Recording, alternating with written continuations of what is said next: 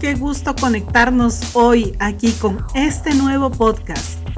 Mi nombre es Joana Soto y en esta ocasión vengo a contarte una historia de éxito de uno de los personajes que lograron pensar y hacerse ricos.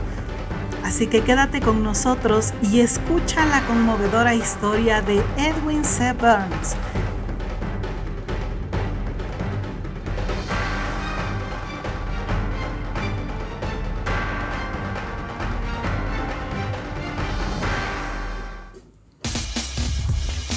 Hace algunos años, Edwin C. Barnes descubrió lo cierto que es que los hombres realmente piensan y se hacen ricos.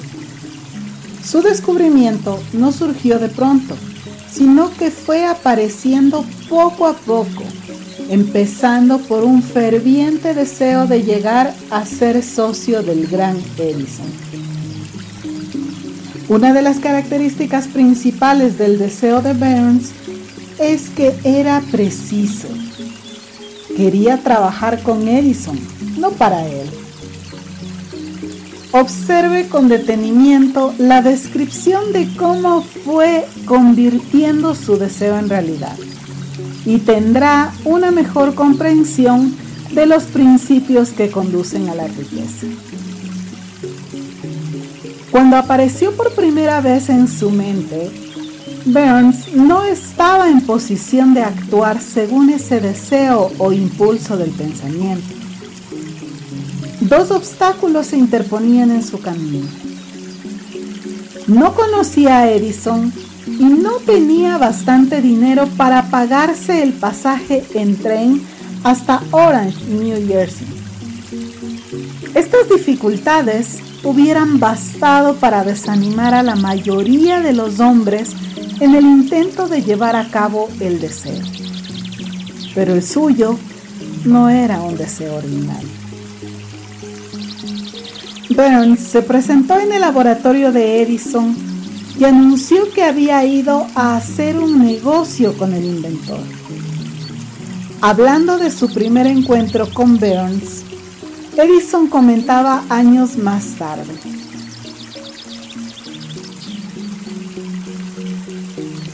Estaba de pie ante mí, con la apariencia de un vagabundo, pero había algo en su expresión que transmitía el efecto de que estaba decidido a conseguir lo que se había propuesto.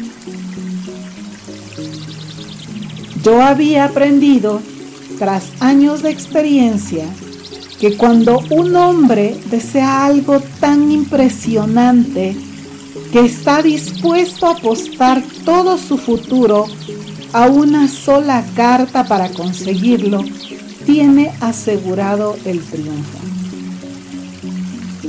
Le di la oportunidad que me pedía, porque vi que él estaba decidido a no ceder hasta obtener el éxito. Los hechos posteriores demostraron que no hubo error. No podía haber sido el aspecto del joven lo que le proporcionara su comienzo en el despacho de Edison, ya que ello estaba definitivamente en su contra.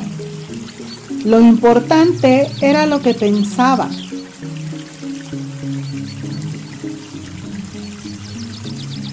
Burns no consiguió su asociación con Edison en su primera entrevista obtuvo la oportunidad de trabajar en el despacho de Edison por un salario insignificante. Transcurrieron los meses y en apariencia nada había sucedido que se aproximase al codiciado objetivo que Burns tenía en mente como su propósito inicial y preciso. Pero algo importante estaba sucediendo en los pensamientos de Burns. Intensificaba constantemente su deseo de convertirse en socio de Edison. Los psicólogos han afirmado con todo acierto que cuando uno está preparado para algo, aparece. Burns se hallaba listo para asociarse con Edison. Además, estaba decidido a seguir hasta conseguir lo que buscaba.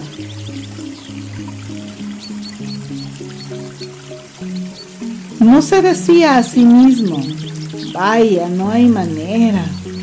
Supongo que acabaré por cambiar de idea y probaré un trabajo de vendedor. En vez de eso, se decía, he venido aquí a asociarme con Edison y eso es lo que haré, aunque me lleve el resto de la vida. Estaba convencido de ello. ¿Qué historia tan diferente contarían los hombres si adoptaran un propósito definido? y mantuvieran ese propósito hasta que el tiempo lo convirtiese en una obsesión obstinada. Quizá el joven Burns no lo supiera en aquel entonces, pero su determinación inconmovible, su perseverancia en mantenerse firme en su único deseo, estaba destinada a acabar con todos los obstáculos y a darle la oportunidad que pensaba.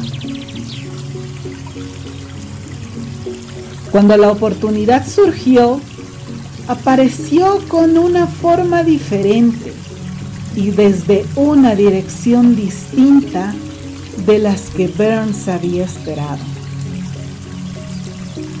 Ese es uno de los caprichos de la oportunidad. Tiene el curioso hábito de aparecer por la puerta de atrás y a menudo viene disimulado con la forma del infortunio o de la frustración temporal. Tal vez por eso hay tanta gente que no consigue reconocerlo. Edison acababa de perfeccionar un nuevo invento, conocido en aquella época como la máquina de dictar de Edison. Sus vendedores no mostraron entusiasmo por aquel aparato no confiaban en que se pudiera vender sin grandes esfuerzos. Burns vio su oportunidad, que había surgido discretamente, oculta en una máquina estrambótica que no interesaba más que a Burns y el inventor. Burns supo que podía vender la máquina de dictar de Edison. Se lo sugirió a este y de inmediato obtuvo su oportunidad. Vendió la máquina. En realidad lo hizo con tanto éxito que Edison le dio un contrato para distribuirla y venderla por toda la nación.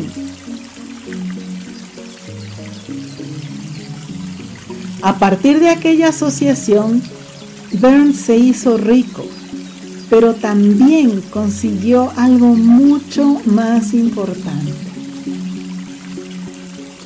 Demostró que realmente puede pensar y hacerse rico.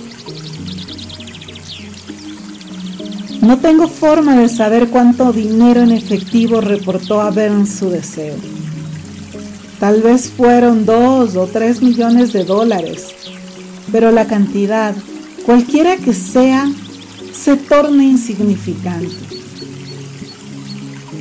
Cuando se la compara con la posesión que adquirió, en forma de conocimiento definido, de que un impulso intangible se puede transmutar en ganancias materiales mediante la aplicación de principios.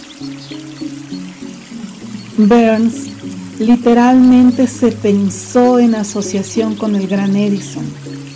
Se pensó dueño de una fortuna.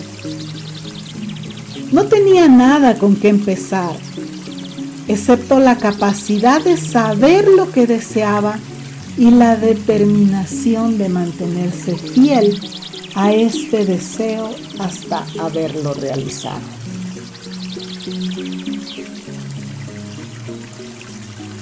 Los pensamientos son cosas, cosas muy poderosas cuando se combinan con la exactitud del propósito la perseverancia y un imperioso deseo de convertirlos en riqueza o en otros objetos materiales.